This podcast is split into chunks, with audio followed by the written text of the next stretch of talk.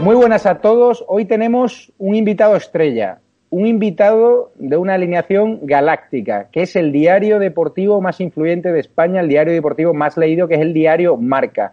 Con todos vosotros está Juan Ignacio Gallardo, que a pesar de que el mundo deportivo está completamente parado con pérdidas millonarias, él sigue trabajando a destajo para trataros de informar, para trataros de cómo están llegando los grandes clubes este parón por el coronavirus y cómo va a sobrevivir después de la crisis ¿no? que, se avecina. ¿Cómo te encuentras, Juancho? Hola, Javier. Muy bien. Bueno, pues mira, afrontando un desafío histórico para la prensa deportiva. Jamás en la historia del periodismo nos habíamos encontrado en un escenario en el que no había nada de actividad deportiva. Esto, eh, bueno, supone un reto, un desafío que por un lado es interesante y ahí estamos, afrontándolo con, con toda la gana del mundo, ya sabes. Me preguntan muchos espectadores de estado de alarma si habéis cuantificado ya en el diario Marca o alguna consultora las pérdidas millonarias, las pérdidas estratosféricas que le espera al mundo del deporte por este parón, ¿no? Bueno, yo creo que cada deporte, cada actividad deportiva está haciendo ese estudio por separado, ¿no? En el mundo del fútbol, que quizá es un poco la máxima referencia, estamos hablando de varios, de miles de millones de euros, ¿no? Eh, pero también es cierto que hay que esperar eh, a ver cómo se resuelve la temporada. Si la temporada consigue acabársela, eso amortiguará las pérdidas. Y bueno, habrá que ver también eh, quién asume lo que se pierda, porque tendrán que repartirse entre clubes, jugadores. Pero no será lo mismo si la temporada concluye, aprovechando la ventana de competición que ha dejado abierta la, la suspensión o el aplazamiento de la Eurocopa. Entonces, si la temporada concluye, las pérdidas serán menores. El gran problema, el grandísimo problema sería que la temporada se paralizase y no se pudiese, eh, no se pudiese culminar, no se pudiese completar. Eso sí sería un drama económico enorme. ¿Ha disminuido el interés por el deporte ahora con la crisis del coronavirus o la gente sigue entrando en marca.com para ver cómo están los clubes, esas tensiones dentro del Barça, ¿no? Por la rebaja salarial, por la suspensión de los salarios en algunos clubes, por la quiebra ¿no? ya de otros equipos deportivos? Pues mira, es una, es una pregunta muy interesante. Eh, yo te diré que las ventas de papel eh, han caído, evidentemente, por muchos factores coyunturales, ¿no? Eh, la gente no sale tanto de casa, no, es verdad que tampoco hay tanta información deportiva, pero sin embargo, en la web, eh, en el mes de marzo hemos batido el récord histórico de marca.com. La gente también tiene mucho tiempo para poder eh, pues visitar nuestra, nuestra página, estar informado. Entonces, te resumo muy rápidamente. Hay un interés por todo lo que eh, es la información deportiva vinculada al coronavirus, los ERTES de los equipos, un poco cómo, cómo está afectando directamente al deporte. Y por otro lado, también percibimos un interés en cuestiones que la gente entiende como más de entretenimiento, ¿no? Es sabiendo que todo está un poco parado, el tema de fichajes, de interés, de rumores, todo esto que es siempre la, eh, atmósfera que, envuelve al deporte, pero sí percibimos que a la gente le sigue interesando ese interés en la posibilidad de si va a venir este jugador o el otro, o cómo se están perfilando las plantillas. En definitiva, yo creo que la gente, por un lado, quiere saber todo sobre el coronavirus y lo que afecta al deporte, pero por otro lado, quiere mantener un poco la actividad normal de, su, de lo que entiende el deporte como entretenimiento y ocio. Porque, claro, ahora en el marca, en el año pasado, en circunstancias normales, tendríamos portadas de baile de fichaje, mercado de fichaje, quién puede venir al Madrid, al Barça. ¿El mercado de fichaje está parado? ¿Qué están haciendo esos intermediarios ambiciosos que deben estar perdiendo cientos de millones de euros ahora? Bueno, parado, parado no está. Yo creo que está intentando mantener el latido, mantener el pulso, mantener al menos eh, síntomas de, de, no estar completamente muerto, pero sí que pues está un poco durmiente, ¿no? Ahora los movimientos eh, evidentemente se han ralentizado casi casi a cero, pero bueno, eh, alguna llamada, algún telefonazo, algún interés se sigue produciendo porque esto todo el mundo somos conscientes y además tenemos que pensar así, que en un momento dado se va a retomar la actividad, vamos a, construir entre todos eh, una vuelta a la normalidad pues lo más rápida posible siempre que la situación sanitaria lo permita y ahí pues los clubes la industria del deporte pues tiene que estar preparada para cuando llegue ese momento ¿no? Y ahora, ¿qué están haciendo los grandes clubes para tener vigiladas a sus grandes estrellas? Es decir, sabemos que hay jugadores en el Madrid y el Barça que no son los más disciplinados del mundo, otros que sí. ¿Cómo están vigilando a sus estrellas para que no pierdan la forma si hay un levantamiento del estado de alarma y el Madrid tiene que empezar a competir ya, el Barça tiene que empezar a competir ya y hay Champions, hay Liga y se están jugando mucho, ¿no? Pues sí, la verdad es que el control está, está siendo prácticamente diario. Eh, los preparadores físicos están, y nos consta, están en permanente contacto con los jugadores. Te pongo una frase como ejemplo que pertenece al preparador físico del Real Madrid cuando se produjo el confinamiento el mensaje que le envió a la plantilla fue el siguiente. Pensad que estáis en Valdebebas. Es decir, eh, les metió intensidad a la hora de, que se ejercitasen en su casa con un plan de entrenamiento, además personalizados, eh, para que los jugadores entendiesen que no estaban de vacaciones y que tenían que, mantener la, la, forma física. ¿no? Luego, para evidenciar también ese control, pues hay otro ejemplo mm, bueno con el Real Madrid, que además lo desvelamos en marca en, primicia, que fue la videollamada que hace tres días estableció Zidane con el resto de, su, de la, con toda la plantilla para interesarse por ellos, para eh, para bueno para mantener el, contacto lo más cálido posible. Los clubes están encima de los jugadores porque saben que además luego van a tener muy poco tiempo para apenas 15 o 20 días para eh, hacer una mini pretemporada y volver a competir con todos los retos, con todos los objetivos y con todo el aspecto económico que, conlleva el, desenlace de la temporada, ¿no? Estamos viendo como el Barça ya ha solicitado suerte, ¿no? Que ha generado bastante controversia dentro del club. El Madrid está en ello, ¿no? Si no estoy equivocado. O sea, ¿cómo equipos que generan miles y miles de millones de euros y que deben tener sus cajas bastante bien saneadas, le hacen esto a las grandes estrellas y cómo les ha sentado a los Messi, a los Courtois, a los Sergio Ramos, es decir, futbolistas que están acostumbrados a pedir incrementos salariales constantemente a pesar de que tienen dinero que tú y yo, Juancho, no vamos a ganar en nuestra vida ni dentro de 25 vidas más, ¿no? Pues la verdad es que sí, ¿no? Bueno, eh, los futbolistas son privilegiados eh, económicamente hablando, las grandes estrellas, eh, evidentemente. Luego hay, hay muchos futbolistas del fútbol base, que por cierto la federación debería preocuparse de más de ellos, dejar de mirar tanto a la élite, que estos eh, ya tienen sus propias herramientas y sus propios mecanismos y habría que pensar ahora mismo también en cómo lo estarán pasando los jugadores de tercera, de segunda división B, de preferente, de regional, ¿no? Pero bueno, centrándonos en el, en el futbolista de élite, se está cogiendo más o menos bien, ¿no? Yo creo que todo el mundo es sensato y, y entiende que esta situación que estamos eh, viviendo, este escenario terrible que, nos está tocando vivir, pues obliga a apretarse el cinturón y a remangarse, ¿no? Y en ese sentido, los propios capitanes del Barcelona fueron los que pusieron sobre la mesa esa reducción de, además bastante significativa de sus emolumentos para intentar paliar esta situación, porque es verdad que los clubes son empresas multinacionales que generan, tienen unos presupuestos gigantescos, pero que están eh, esos presupuestos hechos en función de unos ingresos que ahora mismo se han venido abajo, ¿no? todos los derechos de televisión, ¿no?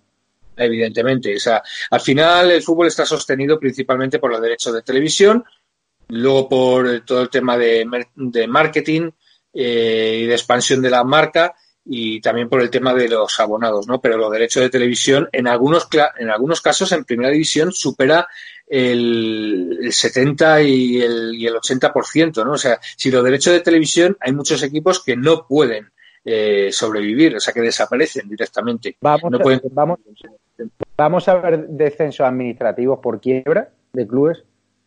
Bueno, yo creo que ante una situación tan excepcional como la que estamos viviendo se tomarán medidas excepcionales, ¿no? Entonces, yo creo que se relajará un poco o se revisará un poco todo, porque es verdad que la Liga Española estaba mm, afrontando un plan de sostenibilidad que le había permitido eh, pues tener un, plan de viabilidad bastante interesante y, y, estamos ante una competición con el futuro asegurado.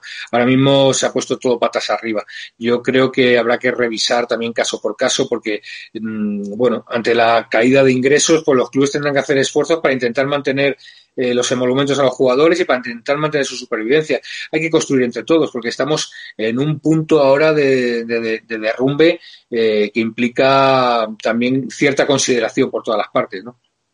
Tú sabes bien el refrán, ¿no? De pan y circo, ¿no? ¿El gobierno tú crees que salvaría a los clubes de primera división como ha hecho con las televisiones?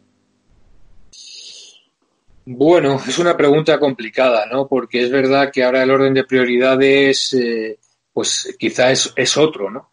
em, y todos estamos asistiendo a, bueno, pues a, profesionales de distintas ramas eh, que están batiéndose el cobre en primera línea de, eh, hablo del personal sanitario principalmente, ¿no? Pues que yo creo que ellos sí que merecen una recompensa inicial, si salgamos de esto, ¿no?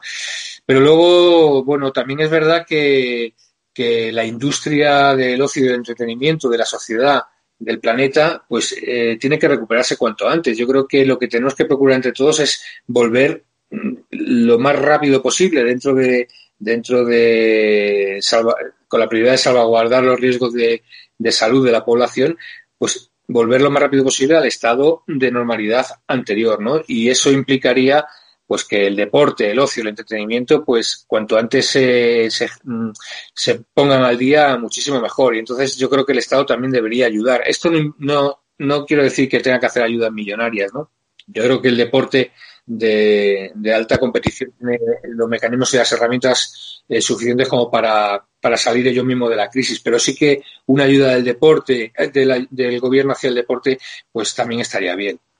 El estado de ánimo de la población española está por los suelos, hay miles de muertos, hay un gobierno que nos ha ocultado información y no hay deporte actual en las televisiones. Y hay mucha gente, muchos seguidores de marca.com, que el deporte es una droga. ¿Os han escrito algunos seguidores, lectores de marca.com, reconociendo que lo están pasando mal porque no hay deporte en televisión?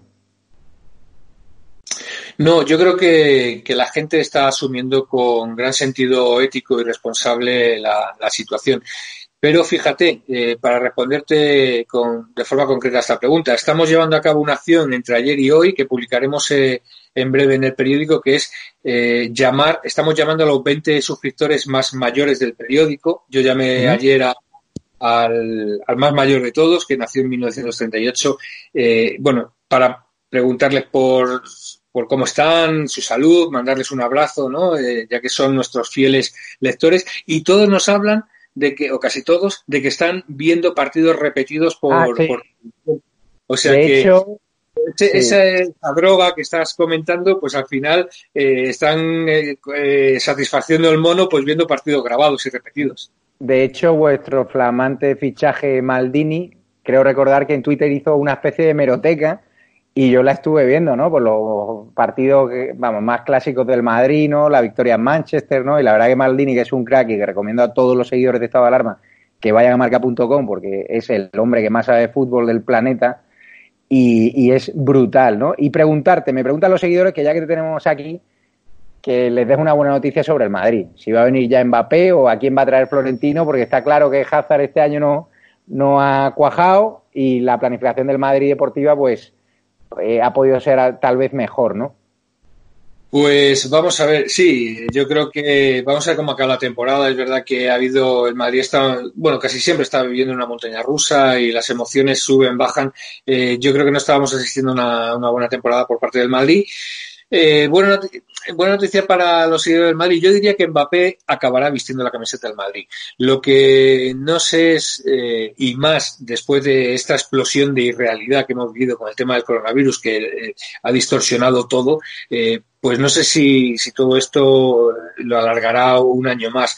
Yo creo, estoy casi seguro que acabará vistiendo la camiseta del Madrid no sé en qué año. Ayer el equipo, ayer antes de ayer, decía que que mm, toda esta situación del COVID-19 va a retrasar la salida de Neymar y de Mbappé del Paris Saint Germain, ¿no? Pues posiblemente, pero que acabará vistiendo una camiseta del Madrid, me apostaría, me apostaría cualquier cosa. Porque uh, tú Neymar no lo ves en un vestuario como el del Madrid, lleno de gallos y con la noche madrileña que tanto le gustaría, ¿no?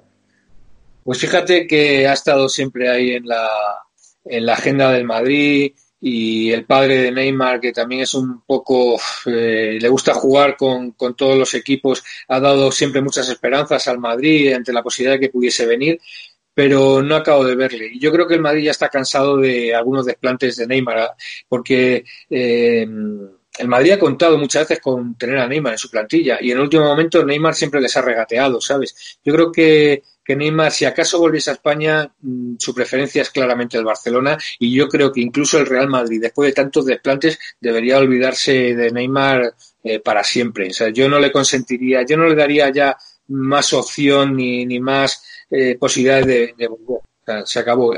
Estos desplantes que le ha hecho ya una y otra vez al Real Madrid ya le tienen que, le tienen que servir para que la puerta esté cerrada para siempre. Y si acaso quiere volver a España, que sea al Barcelona.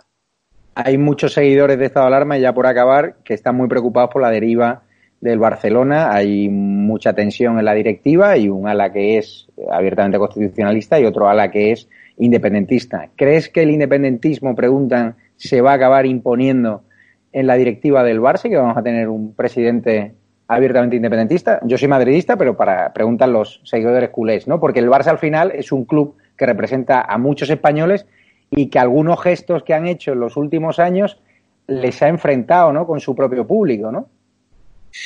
Sí, es una, es una buena pregunta. Vamos a ver, yo lo que sí me gustaría es poner un poco en contexto la situación hasta ahora. El presidente Bartomeu es una persona que es no independentista, lo que pasa que está sometido a unas presiones bastante poderosas por parte del independentismo eh, en el foco, porque además la conquista del Barça como como locomotora de publicitaria del independentismo, pues sería el gran triunfo para, para esa eh, para ese sector político, ¿no? Entonces Bartomeu ha, hecho, aunque parezca lo contrario, ha hecho de dique.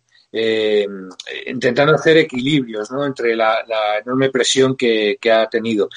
Pero ha hecho de diques, eh, ha permitido algunas cosas, pero otras que hubiesen sido muy significativas, pues las, eh, se ha negado a ello, como por ejemplo cuando le pidieron que el Camp Nou fuese el gran centro de votación electoral cuando el referéndum ilegal del, del 1O, ¿no?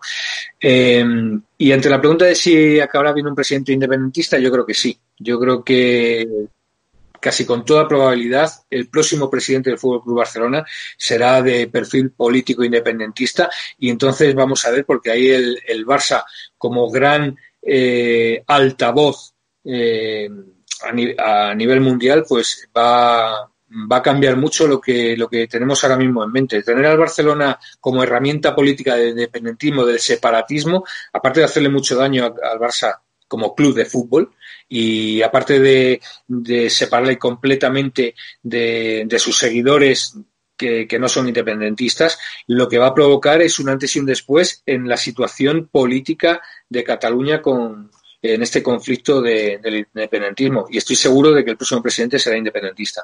No nos podemos olvidar en este canal que hay muchos seguidores del Atleti, todos mis tíos son del Atleti, yo soy del Madrid, pero bueno, ¿crees que este año si se levanta la suspensión de la Champions es el año del Atleti, después del repasito que le dio al Liverpool? Pues ojalá, ojalá. La verdad es que eh, da pena, a mí el parón de, la liga me da pena mmm, porque se ha enfriado esa, esa fiebre, ¿no? Que entre otras cosas, me da pena por muchas cosas, pero entre otras porque se, se paró esa, ese estado febril que había generado el Atlético de Madrid con, con, el partidazo en Liverpool, ¿no? Ahora va a ser todo muy extraño, muy raro. No sabemos cómo van a volver los jugadores, no sabemos cómo van a volver los equipos, ni física ni mentalmente. Eh, yo creo que se va a empezar de cero con todo lo que supone, ¿no? Entonces, yo creo que los que más riesgo tienen de que todo cambie son los que estaban arriba. Por los que estaban abajo, lo único que pueden hacer es, es, es crecer. ¿no? Los que estaban arriba eh, eh, va a ser difícil mentalmente. Entonces, vamos a ver si el Atlético de Madrid consigue mantener mentalmente ese posicionamiento que tenía y, rematar la temporada. Ojalá la temporada se pueda acabar y que el Atlético la remate de la mejor forma posible y en ese sentido siempre el Atlético es, hay que tenerlo en cuenta, siempre, porque es uno de los clubes más competitivos de Europa. Y en caso que no se restablezca la competición, la liga, la federación qué va a hacer o la liga española, ¿a quién le va a dar el título? Yo creo que ahora mismo no se, no se contempla esa hipótesis. Eh, de hecho, mi sugerencia a nivel personal sería que esta liga, esta temporada, acabe con las mismas reglas que con las que empezó. Y si hay que eh, llevar a cabo algún, algún cambio que, que, eh, que sea sobre la temporada que viene. Es decir, aunque esta temporada acabe en enero del año que viene, pues luego ya se... O sea, yo, yo esta temporada acabaría con las mismas reglas con las que empezó, uh -huh. eh, la retomaría y luego el impacto lo aplicaría sobre la próxima temporada. Es decir, tú hablas de que hacer dos ligas simultáneas, dos temporadas simultáneas. No, o, o acabar esta, la, o sea, en la que estábamos, acabarla. Y a lo mejor acabarla nos obliga a terminar en, en octubre. Bueno, pues sea, eh, ya las siguientes temporadas, señores, eh, esta hay que reducirla a solo una vuelta, por ejemplo, sí. y, y, todo el mundo sabe uh -huh arranca la competición sabiendo la regla, que es solo una vuelta. Pero esta, que, esta la acabaría con las reglas con las que empezaron. Vale. Pues muchísimas gracias, Juan Ignacio Gallardo. Recomendaros Estado de Alarma que le sigan en Twitter y que sigan a marca.com. Nosotros somos fans de tu diario, ya sabes. Y Estado Alarma a vuestra casa para cuando queráis anunciar cualquier fichaje como el de Quique San Francisco, ya sabéis. Aquí estamos, ¿vale? Perfecto, Javi. Muchas gracias y un abrazo.